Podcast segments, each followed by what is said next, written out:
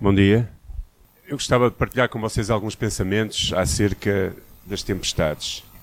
Ninguém gosta de tempestades, acho eu. Os pescadores não gostam, de certeza. Eu estava a pensar acerca desta temática esta semana e estava a pensar, a nossa vida é como um rio. Começa como um rio, não é? Que nasce lá. Já viram as nascentes do rio? Eu já havia do Rio Leça um fio de água, não é? Uma coisinha que nasce, depois vai descendo, descendo, até vai aumentando até ao mar, não é? Os rios normalmente não são muito agitados, a não ser que às vezes há muita chuva, e, mas depois chegam ao mar e no mar, não é? Se perdem no meio da imensidão do oceano. Normalmente, quando somos crianças, a vida é simples e fácil. Não temos muitas preocupações, não temos a percepção de muitas coisas. Normalmente, pelo menos aqui no nosso contexto. É? Sei que há países onde as crianças, infelizmente, desde pequenas, sofre muito. Mas depois a vida, eh, nós vamos criando consciências sobre a vida e vamos percebendo os desafios, vamos lidando com, com as, uh, percebendo as dificuldades, percebendo as lutas e, e, e, e, é como um oceano que de vez em quando levantam-se ventos e tempestades e coisas que surgem às vezes inesperadamente e que viram a nossa vida de pernas para o ar às vezes, não é? Perdemos o nosso, o nosso norte e o nosso sul e perdemos tudo. E eu estava a pensar acerca disso. Não é? eu, eu sou um bocado perito em tempestades. É? Eu sou um bocado perito. A minha vida é cheia de tempestades. Eu não sei a vossa, mas a minha é. E então eu, eu quase podia escrever uma tese, um livro sobre como lidar com a tempestade e conseguir dormir dentro do barco. Uh, e é interessante porque os três, há três evangelhos que falam acerca de tempestades, dois deles repetem mais ou menos a mesma história, uh, que é uh, Mateus e Marcos, acerca de duas tempestades diferentes. E eu, queria pensar um pouco acerca delas com vocês nesta manhã. E, e, quais lições nós podemos tirar. São pensamentos, não é nada de, de muito, se calhar, profundo, mas são pensamentos que o Senhor trouxe ao meu coração, não é?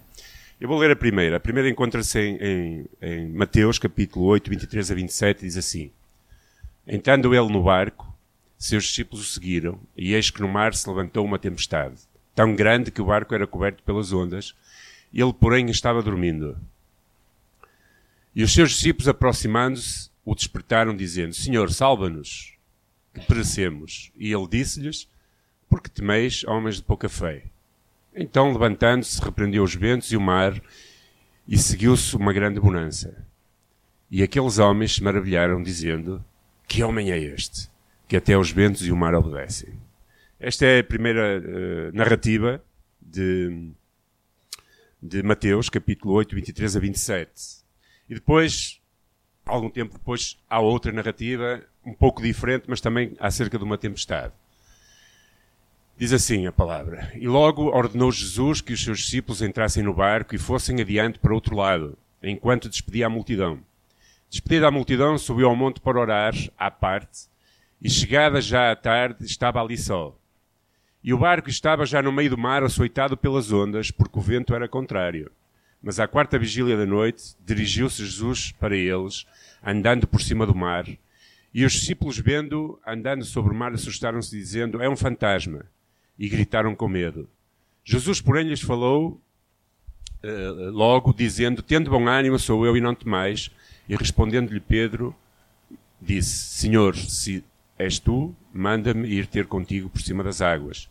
E ele disse: Bem, e Pedro, descendo do barco, andou sobre as águas para ir ter com Jesus.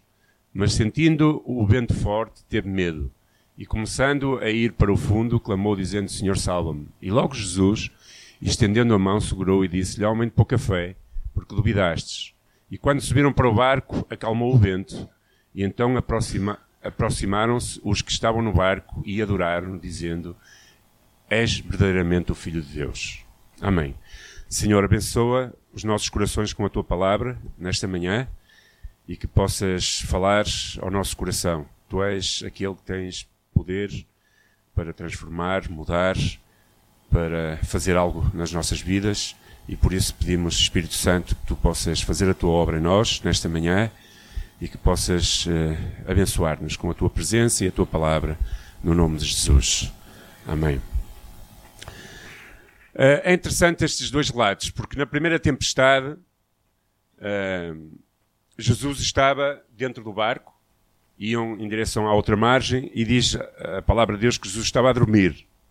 Na segunda, diz que Jesus estava a orar na montanha, e os ventos eram contrários, e então, já ao entardecer, Jesus decide ter com os seus discípulos e vai por cima das águas. Jesus ia fora do barco. E algumas coisas nestas tempestades servem, eu acho, para ensinar e para nos ajudar a perceber, uh, tirando algumas lições de como nós devemos reagir no meio das dificuldades, uh, das tempestades da vida.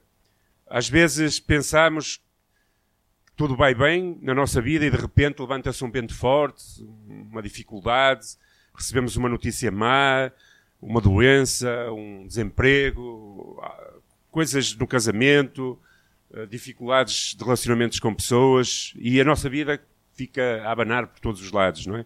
Como dizia lá o, do o, o dos malucos do riso, até a barraca abana, não é? Fica tudo a abanar, fica, perdemos tudo, perdemos o nosso chão, perdemos a direção na nossa vida e, e, e não compreendemos muitas vezes porquê e fazemos muitas perguntas na nossa mente porque uh, não, não sabemos, temos dificuldade em lidar com as, com, com as coisas más na nossa vida. Não estamos, uh, eu acho, geneticamente preparados para lidar com coisas más. E quando elas surgem, uh, as coisas às vezes ficam bem negras. Temos vontade de desistir, ficamos desesperados. Mas é interessante que às vezes Deus permite que as tempestades se repitam nas nossas vidas. E eu estava a pensar acerca disso na minha própria vida. E eu acho que Deus quer e aproveita os momentos maus para tratar com o nosso coração. Eu acho que nada, nada na nossa vida, nem os meus cabelos, que já cada vez são menos, caem sem que Deus o permita. E nada na nossa vida acontece por acaso não há destino ou casualidades, ou ah, aconteceu, era o destino. Eu acho que Deus permite que coisas uh, venham à nossa vida para nos tratar, para nos ensinar, para nos levar mais além, para, para, para nos levar a experimentar mais dele também, para, para, para fazer verdadeiramente que nós experimentemos andar sobre as águas. E alguns pensamentos surgem, pelo menos na minha mente, vocês podem ser diferentes quando eu estou a passar por dificuldades. E alguns pensamentos que me assaltam durante as tempestades é achar que as tempestades são grandes demais. Achar que uh, eu tenho tendência a achar diante de um desafio na minha vida sempre dizer eu não vou suportar isto. Isto vai ser tão difícil que eu não tenho capacidade. E, e humanamente muitas vezes é isso mesmo, não temos capacidade.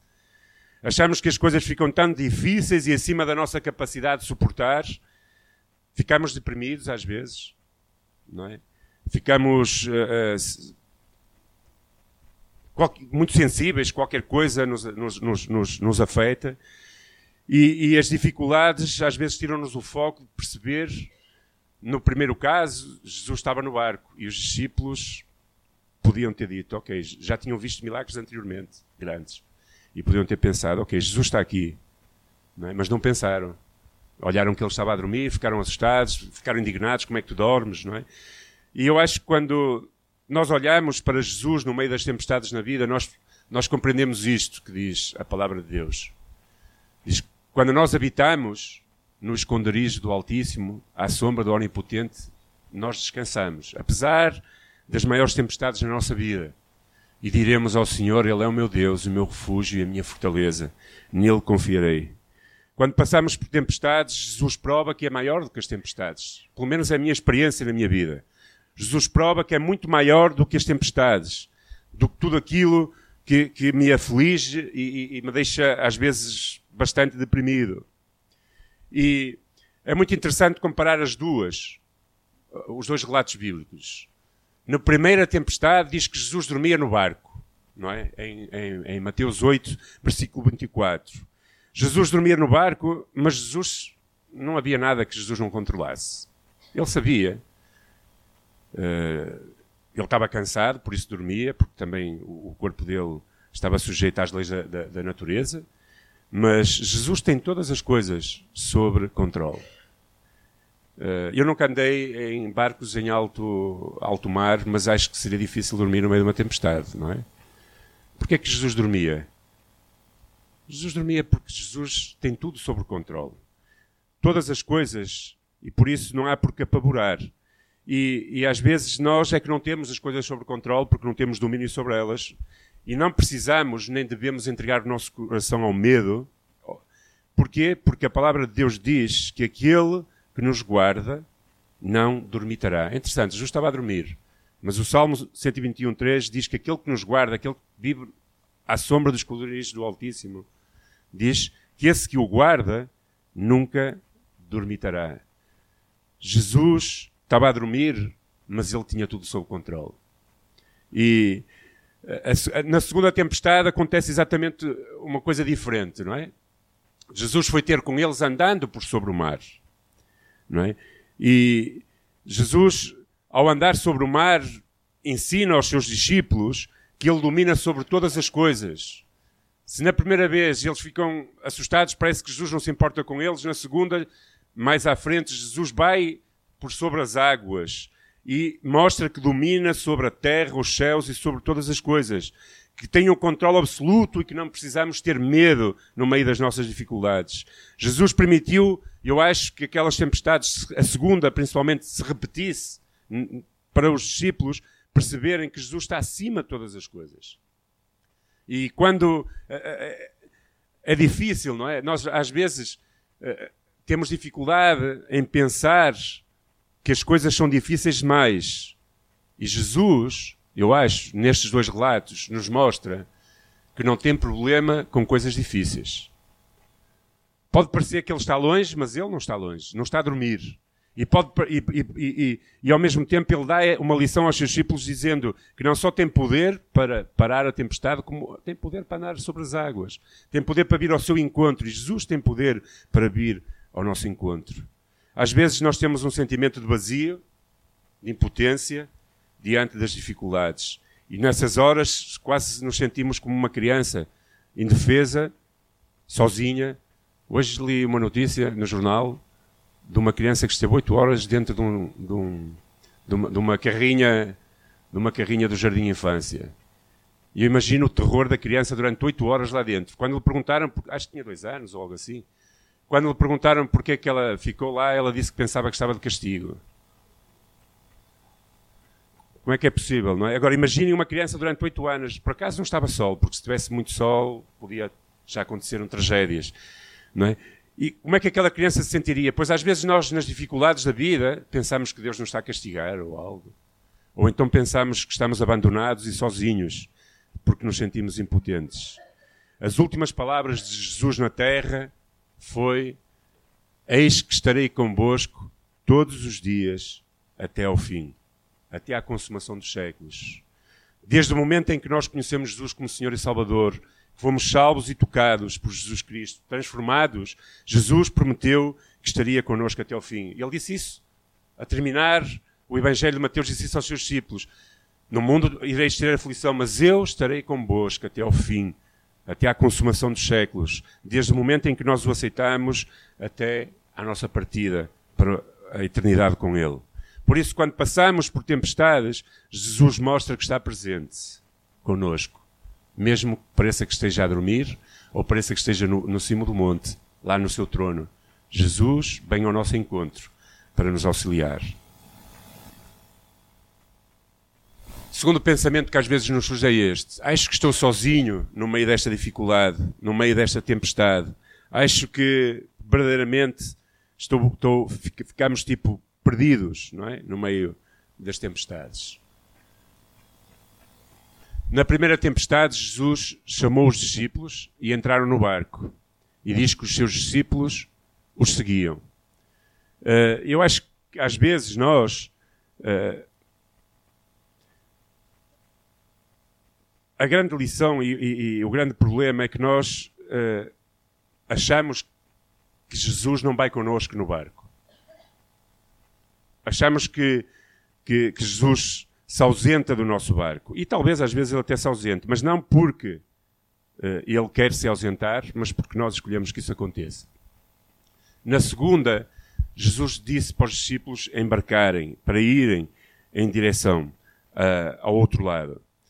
A presença de Jesus no nosso barco é sempre uma garantia de que, ainda que nós pensemos que ele está, não se está a importar com a nossa dificuldade, de que o barco não vai afundar. Já a segunda, quando Jesus estava do outro lado e nos mandou embarcar para passar, gera desconfianças no nosso coração, porque achamos que estamos sozinhos no meio das tempestades ou da tempestade.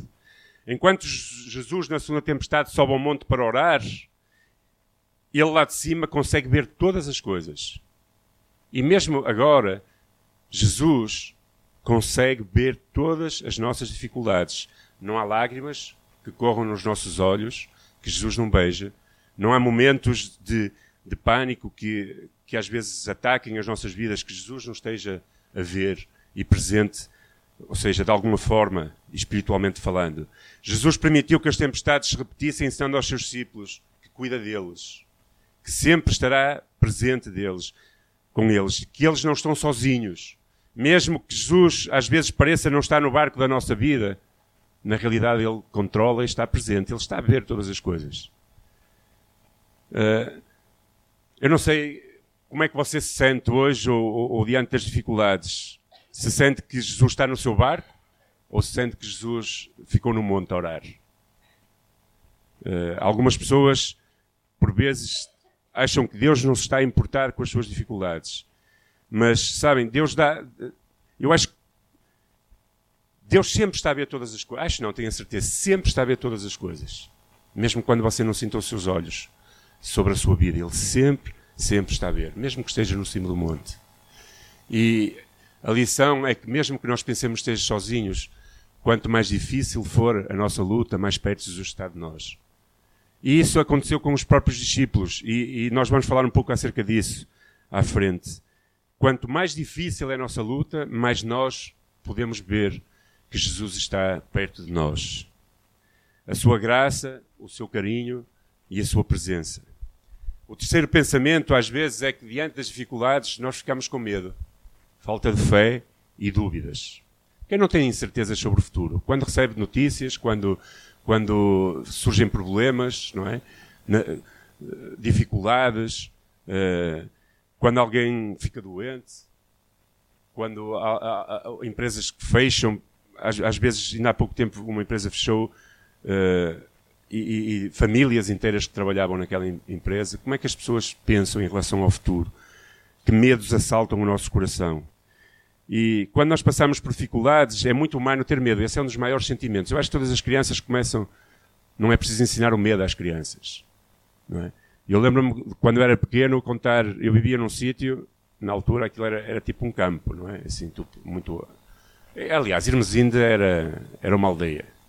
E, e o meu padrinho contava-me que uma vez, começou a trabalhar muito novo e uma vez vinha do trabalho, muito, muito jovem, estava tudo escuro, aquilo era um silvado, a entrada era uma quelha, chamava-se uma quelha, a entrada para ir para casa, e ele contava-me que só havia uma lâmpada muito antiga, não era aquelas antigas escuras. Então chegou a um certo ponto e começou a ver, parecia-lhe que havia ali, não é, uma coisa.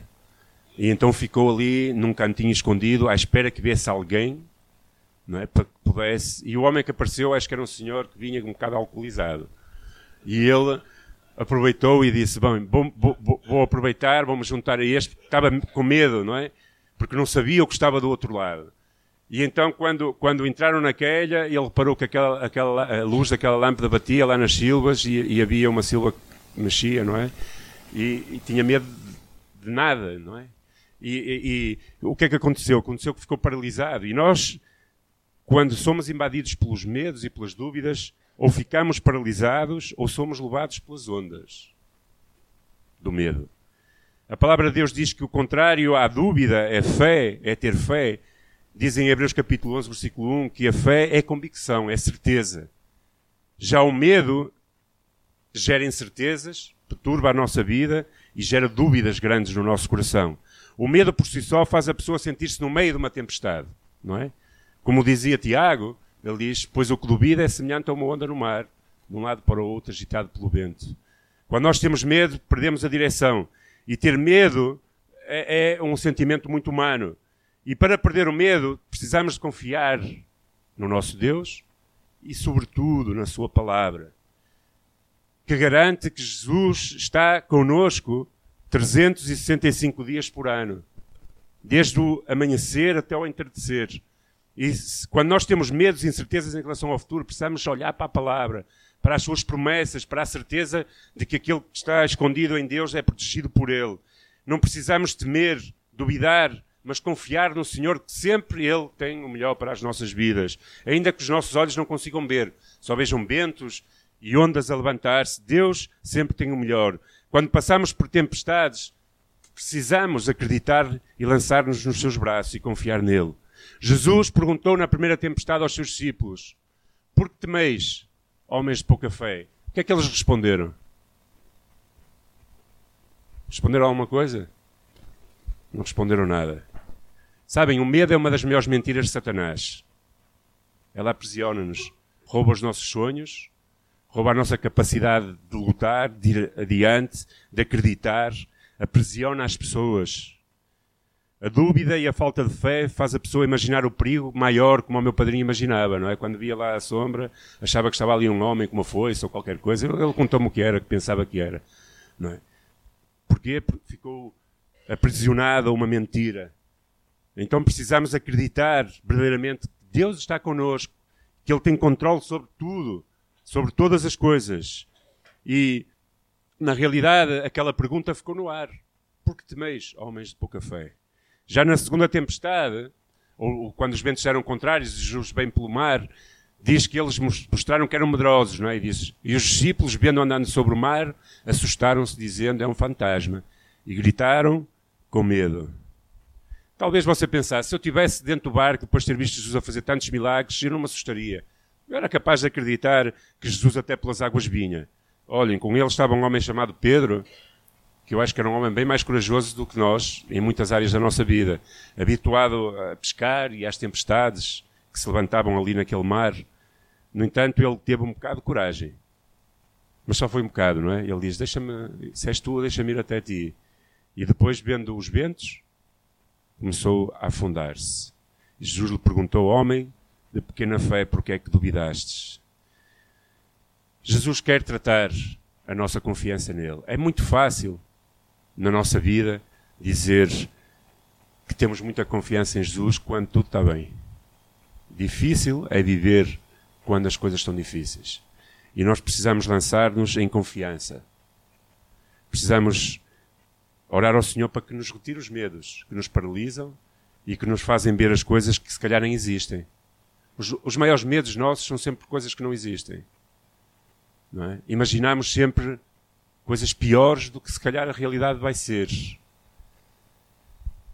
Se você tem sentido medo ou falta de fé, alimente a sua fé e tenha a certeza que Jesus o protege. Precisamos ter essa certeza. Pedir ao Senhor, Senhor, Ajuda-me a acreditar que tu me proteges e estás sempre comigo. Quarto pensamento, e acho que este é o mais humano de todos. Porquê eu? Porquê eu? Porquê eu que até uh, vou à igreja? Porquê eu que até oro todos os dias? Porquê eu e não o outro que só faz as neiras? Não é? E só faz coisas e não quer saber de Deus? É, é humano isso perguntarmos o porquê das coisas. E às vezes, eu, eu, olhando para a minha própria vida, nas minhas tempestades, a maior parte delas foram provocadas por minha culpa. E, e, e, e, outras não foram por minha culpa, mas foram por culpa do ser humano em si. Ou seja, a maior parte das tempestades que nós enfrentamos na vida é porque vivemos num mundo caído. É? E o homem faz mal à natureza, faz mal ao próprio homem, desde, desde o início, praticamente. É? Dois irmãos logo nos relatos iniciais, um mata o outro. E o homem tem feito tanta coisa má à natureza que nós estamos a recolher um bocado da maldade de tudo aquilo que nós temos feito, ou os nossos antepassados têm feito, e da própria vida em si.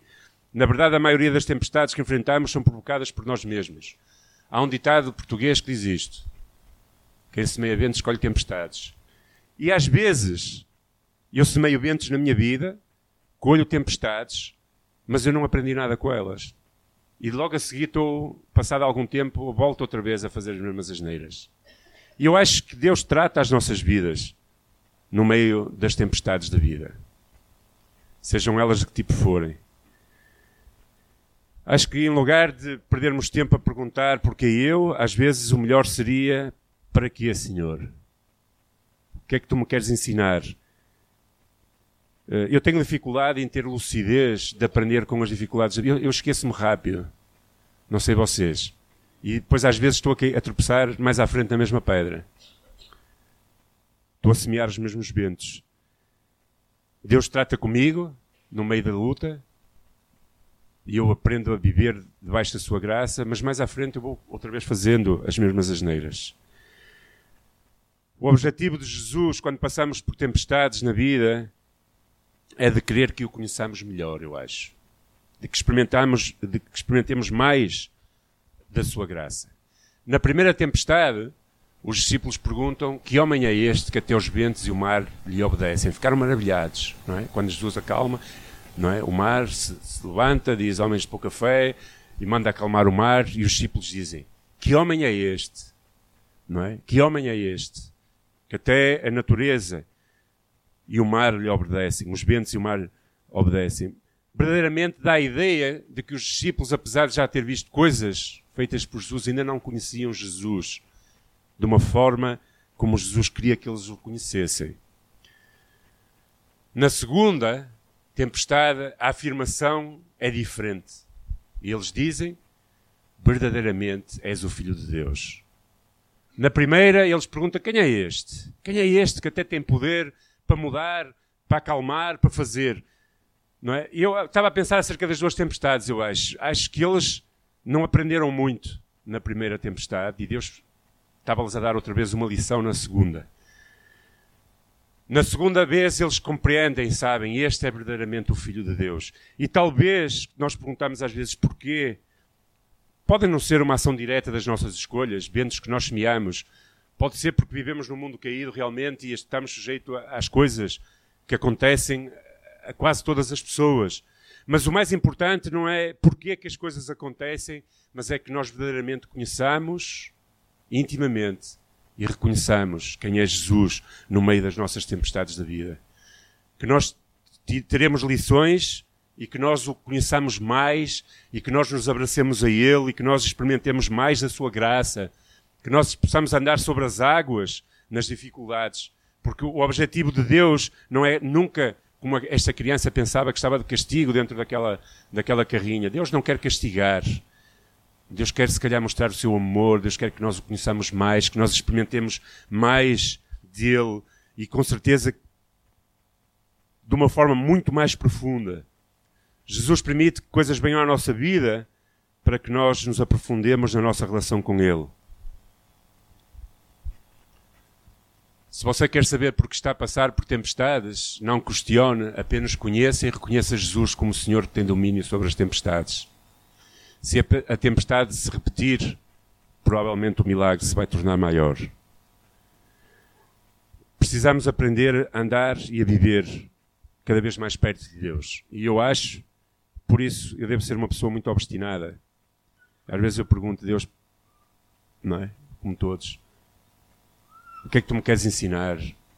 Minha vida podia ser tão mais fácil. Se calhar você pergunta também. As coisas podiam ser bem mais fáceis. Eu tenho que lutar com isto, com isto. E eu acho que Deus trata com o meu coração e quer que eu o conheça cada vez mais, no meio das dificuldades e das lutas. Por isso, quando as tempestades se repetem, o milagre aumenta de forma sobrenatural. Nós aprendemos a viver mais da dependência de Deus. E precisamos realmente tirar lições. Lições de ter a certeza de que Deus e Jesus, mesmo que pareça que não está no nosso barco, que está no cima do monte, Ele está a cuidar das nossas vidas. Termino com estes pensamentos. Na primeira, Jesus estava no barco, mas fora dos corações dos seus discípulos. Eles ainda não conseguiam compreender quem era Jesus. Quem é este? Na segunda tempestade, Jesus entrou também no coração dos seus discípulos, mesmo que tenha estado fora do barco. E o que interessa é verdadeiramente nós experimentarmos cada vez mais de Deus na nossa relação com Deus. Que Jesus possa acalmar as tempestades fora e dentro dos nossos barcos, da nossa vida, do nosso coração. Não há limites para o seu poder.